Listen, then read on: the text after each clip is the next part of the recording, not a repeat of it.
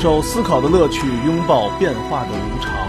全球首个正三观的双人脱口秀聊天节目《社会大白话》，说白话不白话，赵先生度的明白，带您一期一白话。入夜渐微凉，繁花落地成霜。你在远方眺望，耗尽所有目光，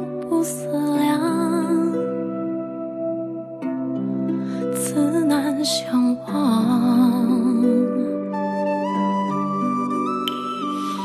遥遥桃花凉，前世你怎舍下？这一海情茫茫。还故作不痛不痒不坚强，都是假象。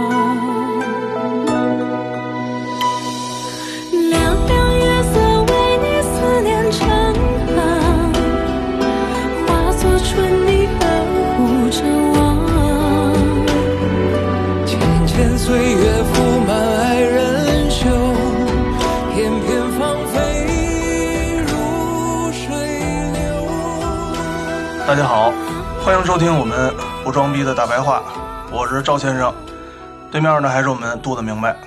大家好，我跟杜的明白从原来的周周见，到现在仨月没见着了吧？啊，啊，然后那个我们只能天天就这么云录音了，但是和用户之间那沟通呢，其实我们也没少。嗯，还有我们的这些听众粉丝们，天天在群里面哔哔哔哔哔哔的。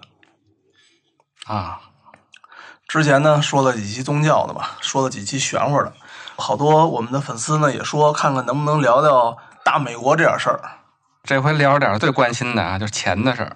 最关心的，我跟你说，今儿早上起来，特朗普不是签了一个二十二万亿的一个金融什么什么协议吧？今儿早上起来新闻我还没看呢。哎呦，你看完了之后，基本上大家手里这点钱啊，嗯，估计就得奔着少一半去。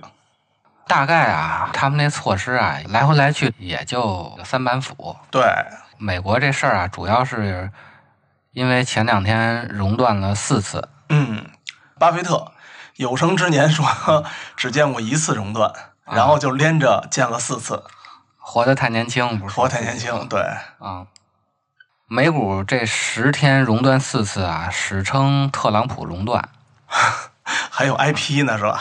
啊，现在成 IP 了。嗯，熔断就是股市停止交易。对，给干停了。熔断机制始于一九八七年。一九八七年十月十九日，道琼斯指数跌了百分之二十二点六。然后，一九八八年的十月十九日就制定了熔断机制，只要跌幅超过百分之七就停盘十五分钟。具体的大家可以自己百度啊，它那个熔断机制分为三档：第一档、第二档、第三档。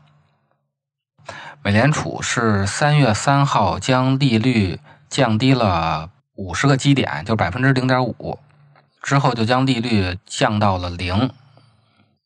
如果再降的话，就是负利率了。就得你存钱，我消费者还得给你钱了，是吧？啊，对对对对，存钱还得花钱花钱存钱。啊，花钱存钱。同时呢，开启了量化宽松政策。这个咱们之前说过，量化宽松说白了就是印钱，而且这回的嗯量化宽松政策是无限量量化宽松，今年这次吗？对，没有上限。嚯，之前二零零八年的时候还有个数是印了六千亿，这次是先印着花，先买七千亿的国债和两房债，两房债就是美国的房屋抵押债券，然后再看不够接着印。同时呢，配合美联储、联邦政府的措施就更直接了，叫撒币嗯，撒币啊。可以啊。特朗普要用一万亿给全国人民撒币，每人是一千啊美元，小孩是五百。同时呢，泰国、印尼、马来西亚亚洲股市跌幅都超过了百分之二十五。欧洲呢就更傻逼了，像法德跌幅都已经接近了百分之四十。股票跌了，钱就少了，钱少了，消费和投资就会放缓。对，美联储为什么要印钱花呢？就是因为美国本土的市场出现了流动性危机。流动性危机呢，就是当利率低到不能再低的时候，现在其实就已经降到零了。嗯，那人们就宁愿以现金或储蓄的方式持有财富，而不愿意把这些财富以资本的形式作为投资，也不愿意把这些财富作为个人享乐去消费掉。钱都存在家里边儿，那市面上可以流通的货币就少了，一个个都变成了守财奴，那经济还怎么发展呀？而且呢，受美国股市影响啊，其他的股票也在跌。那些国家股市的参与者啊，其实就是美国股市的参与者在全球的资产配置。哦，我身边现在有好多人啊，开始去炒美股，说中国这股票啊没法炒。然后呢，觉得美国股市好，股票好，股票怎么怎么正规，怎么怎么牛逼，啊，就去了。跟我说你不跟着来点儿，我说我这个水平就算了吧，我这吃了一次亏了，就别上第二次了啊，干点别的吧，咱们。这时候呢，这些参与者就必须卖到国际市场的投资来救美国的市场，哦，从外国把这钱导出来救美国的市场，再救不了，现在就是印钱，解决流动性危机。所以呢，在三月十九号的时候，美联储和澳大利亚、巴西、丹麦、韩国、墨西哥、挪威、新西兰、新加坡、瑞典九个央行建立临时的美元互换机制。在这之前呢，美联储就已经和欧洲、还有日本、英国、瑞士、加拿大五大央行建立了美元互换机制，就是为美元的流动性提供支持。等于现在流动性危机了，又临时在这些国家建立了一堆互换机制。但是啊，这又导致一个新的问题：其他国家的市场就会出现挤兑美元的现象，大量的资本流出，都跑美国救美国那个市场去了。那人家国家的怎么办呀？对，就跟咱以前那银票似的嘛？挤兑不就全完了吗？啊，对啊，所以三月十九号，美联储和这些国家建立了临时美元兑换机制，同时三月二十号，也就是第二天，国际货币基金组织说可以向其成员国提供大约一万亿美元的贷款。也就是说，你这边资本流出了怎么办？那我们这个国际货币基金组织嗯给你们提供贷款。可以啊，够有钱的呀。然后我们就发现啊，这两天美元指数一直在涨。哎，对，没错。这个呀、其实就是美国的一个骚操作。它这个骚操作的基础其实就是印钱。美元啊，它是一个世界性货币，所以呢，在发生金融危机的时候啊，大家就趋向于持有美元，而抛弃其他形式的货币资产。所以我们看到的就是嗯美元现在大涨，好像已经涨到了一百零三。对，国际市场呢，肯定是先抛售那些新兴市场国家的资产，这些国家的股票、地产就会大幅贬值，新马泰就又凉凉了。对，都贬值了。接着，美联储开始印钱，印完钱以后撒币。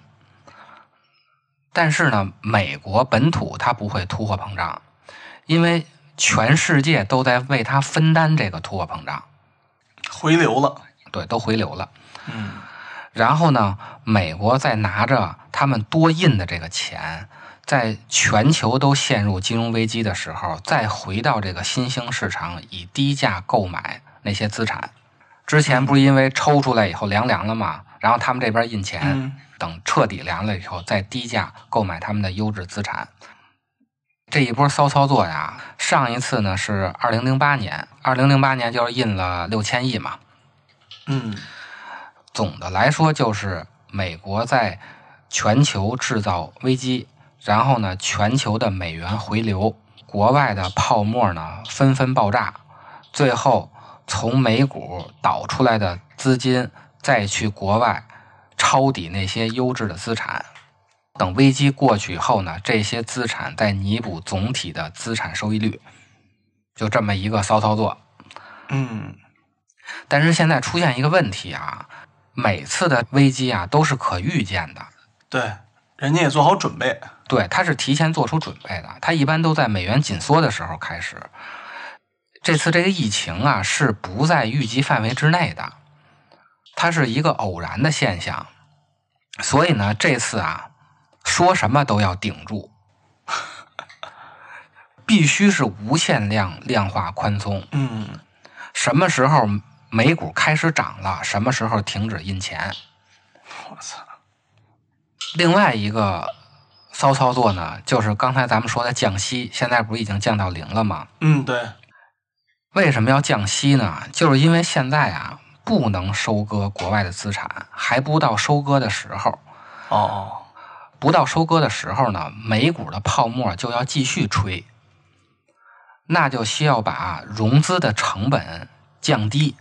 嗯，它降息以后呢，这样就可以用大量的新借的债去补原来那个高成本的旧债，对，你就可以去补原来那个高利息的旧债，这样呢就能继续的搞回购。回购就是自己买自己公司的股票，继续搞回购呢，就一直能维持住美股的牛市那确实挺骚的啊，啊。确实挺骚的。还有一个美国的命根子就是美国的国债。自九十年代以后啊，因为经济的全球化，但准确的说，经济的全球化应该是伴随着资本主义的出现是同时出现的。这个我们不去管它，咱们就说九十年代以后，经济全球化导致了以美国为代表的发达国家工资增长停滞不前。但是它的吃喝玩乐却在持续扩大。能够支持吃喝玩乐扩大的支柱就是负债，也就是寅吃卯粮。久而久之呢，就形成了负债消费的模式。为了维持这个模式啊，金融机构，尤其是负债类金融机构的杠杆儿，就是在持续的加大加长。但是这个情况啊，如果在房价持续上涨的时候，它是可以运转的。但是如果房价下跌了，那么财产性的收入就下降了，按揭贷款的偿还就会发生困难，这就导致了按揭贷款证券化的产品大面积的违约。简单的说，就是新账补不上旧账。就借钱呗。进而呢，就导致了金融市场出现了去杠杆的连锁反应。然后到了二零零八年金融危机啊，美国就吸取了这个教训，加强了对金融机构的监管，弄出了一个多德弗兰克法案。简单说，就是在买方和卖方市场加入中间商，用现在最流行的词儿就是隔离。防止了资产负债表衰退的危机。资产负债表就是指当这个股票和房地产暴跌的时候，企业的负债超过了资产，嗯，这时候企业就是想着怎么还钱，而不会再借新钱。企业的目标从努力赚更多的钱，变成了努力亏更少的钱。这个具体的资产负债表衰退，大家可以自己百度。然后，为了顶住去杠杆导致的资产负债表衰退危机啊，政府就得加杠杆。所以，美联储用量化宽松印出来的钱，开始买美国的国债。后来，美联储发现光买国债还不够，所以。在三月二十三号就宣布，不仅买国债，还买公司债。说什么都要顶住。近十年，美国政府的债务水平已经超出了它的 GDP，它的公共债务呀，已经突破了二十三万亿美元。这个二十三万亿美元啊，每年光利息就六千多亿美元。天哪！如果这个利息降下去啊，现在降到零，对于联邦政府来说，它就是让那些支持特朗普的政府的行业吃不到利息。嗯比如航空航天、军工、石油等等。原来我借给联邦政府，我每年吃利息，我就能吃六千多亿。现在你把这个降到零了，那就是说，联邦政府借钱是白借的，那这些大财阀就会不高兴。但是联邦政府啊，又需要钱去解决资产负债表衰退的危机，那就只能是美联储印钱买国债。哦，原来的美国国债收益率是百分之一点五，现在好像变成了负的百分之零点零一。也就是说，你买美国国债，你还得倒贴钱。短期看呀，这是有好处的，就是联邦政府可以以更低的代价拿到财政资源。所以现在特朗普开始撒币嘛。嗯像英美这种国家体系啊，它的国家的融资能力是它的国本。美国在军事上的霸权啊，只是表面现象，它的后面就是金融霸权。嗯它没有金融霸权，它没有钱打仗。虽然布雷顿森林体系崩溃了啊，但是现在的国际清算同盟啊，还是以美元为基础的。在这个以美元为基础的国际金融体系中啊，美国的融资能力就变得特别强，因为它的融资对象啊，除了本国的人民和企业，还可以是外国的人民和企业。国内的啊，大家都比较好理解，像什么巴菲特这样的，他持有美国国债超过一千亿美元。像苹果、微软、谷歌、思科这种的科技产业的，他们大概持有美国国债将近两千亿美元。为什么他还能从外国的人民和企业那里融资呢？就是因为啊，外国的这些企业，它进入到国际这个金融市场以后，它自己是无法控制汇率自由化的波动的。它为了稳定汇率的波动啊，它就要购买美国的国债，嗯它得让美国稳定了，然后美国再用这些钱反过来购买外国企业的控股权。这就相当于什么呀？全世界的企业都在为美国打工，而全球过剩的资金，要不就进入到美国的股市，进入到美国的股市，也就是进入到了美国的企业，要么就是进入到了美国的国债，进入到美国的国债，也就是进入到了联邦政府，这样就形成了一个闭环，让国际市场上的钱全都回流到美国本土，以支持他们的军备，还有就是他们的福利。反正就是不是中国企业给美国企业打工，就是中国美拿钱或者全世界拿钱，然后扶持美国企业呗，全球救主。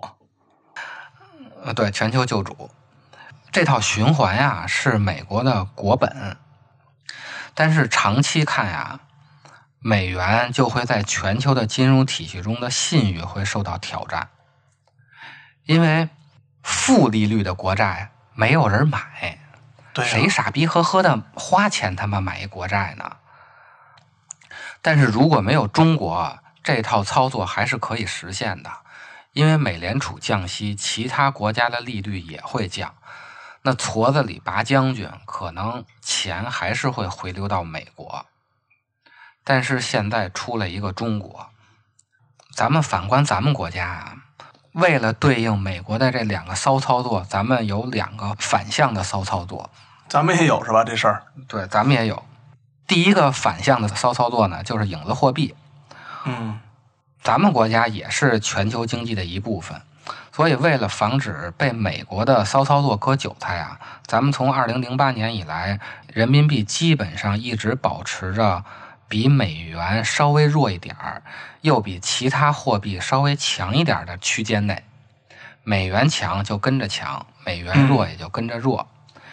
依靠高额的外汇储备啊，一方面可以防止被美国割韭菜，一方面呢还可以跟在美元后面喝韭菜汤。韭菜汤还行。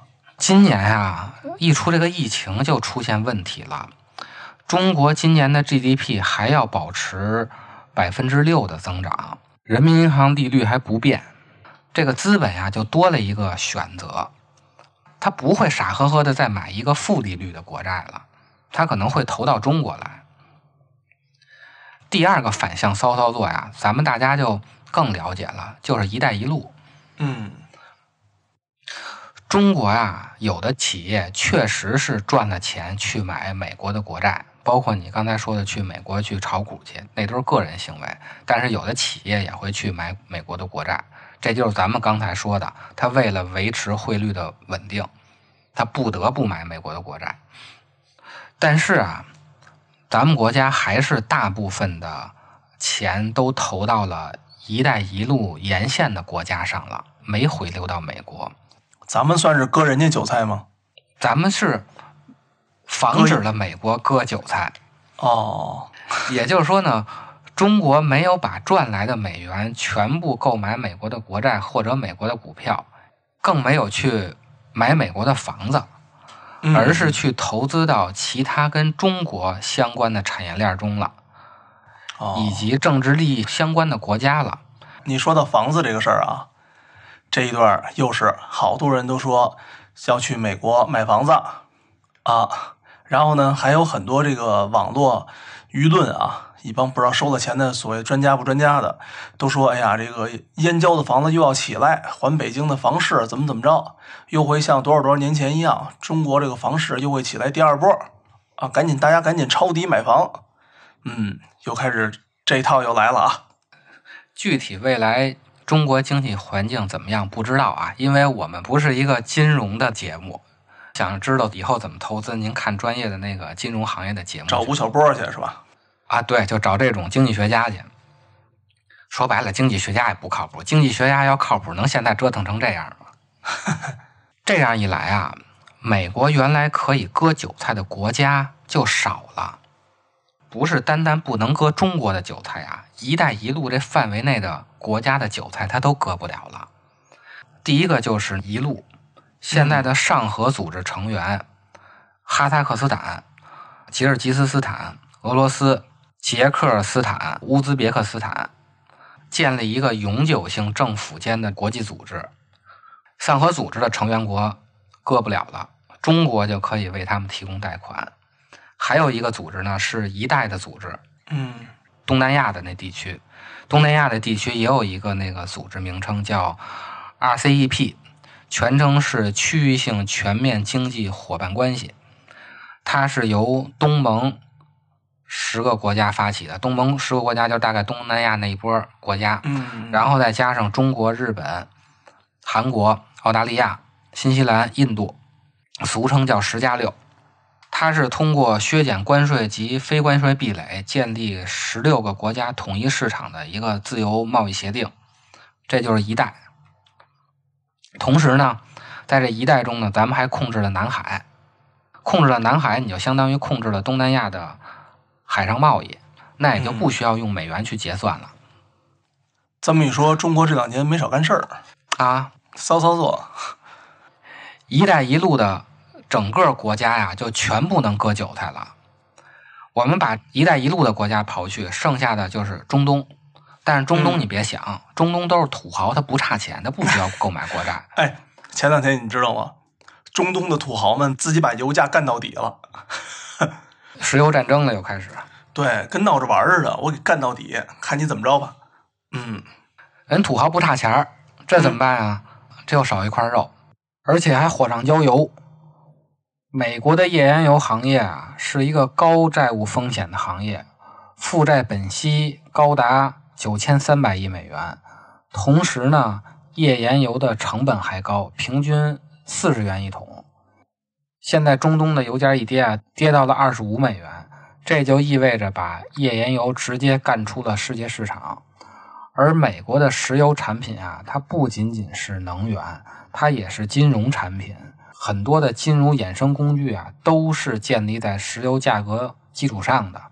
所以这回联邦政府其中的一个重要的对策就是政府采购页岩油，一次性采购了三千万桶。嗯，南美呢太穷，南美是苍蝇肉，嗯，算来算去呢，就剩下日本和欧洲了。所以最后可能割韭菜的就是日本和欧洲。特朗普签完二十二万亿之后，日本马上就也要签，无限制印钱或者什么之类的吧。这两天的这个金融市场变化太快了啊，哎呦，太快了，一天一变，你知道吗？咱们上这个节目的时候，指不定就变成什么样了。咱们就紧着这个三月中旬以前的事儿说。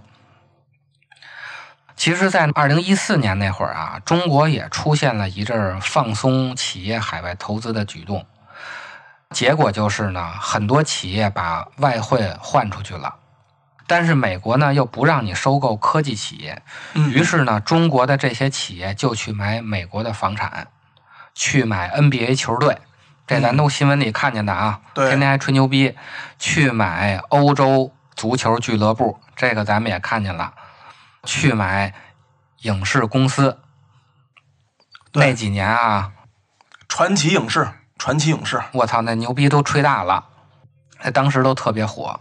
对结果呢，使我们在短短的两年时间内损失了一万亿美元的外汇储备。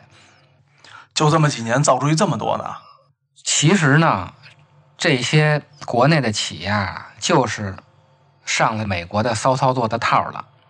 国家提醒呢还不听，像这个王健林啊，就跑到美国说：“我自己挣的钱，我自己爱怎么花怎么花。”嗯，像安邦呢，吹牛逼说自己花了二十亿美元买下了美国地标性建筑，嗯，这些人呢还觉着自己是为国争光了。这就跟当年的日本企业买下洛克菲勒中心呀、还有像什么收购哥伦比亚、米高梅等这个电影公司，其实是差不多一样的一个事儿。后来的事儿，大家新闻里也看见了，安邦就算凉凉了。歇菜了。大家自己可以搜那安邦的事儿去，可能有的已经被屏蔽了。万达这两年踏实多了吧？对，咱们大公子也消停了。这个其实就体现了人民民主专政的优势了。我们别以为啊，外头去买那些东西是为国争光，那是进了人家割韭菜那个循环的套了。我们之前在小绿绿的节目里就说过呀，为什么美国老撺掇各国这个国家独立呢？还要让人家民主？他就是让这个各国的资本不受国家的控制，都跑到他那一块啊去买美股或者去买美国的国债。嗯，中国这么大一个经济体啊，如果不买美国的国债的话，也不买美国的股票的话，美国它自然就不高兴了。所以为什么这特朗普天天跟咱们这较劲呢？就是因为这个，他控制不住咱们国家的资本。前两年还能上人家那儿买个球队去，买个房地产去，上那儿投资去，现在不行了。谁再投谁就要凉凉啊！安邦就是教训，王健林就是教训。啊，对对 对，这就是教训。告诉你们，我也不劝你，你想投是吧？啊，行，反正前面也有人投过，然后你你自己再怎么着自己做决定吧，自己掂量掂量。掂量掂量呗。美丽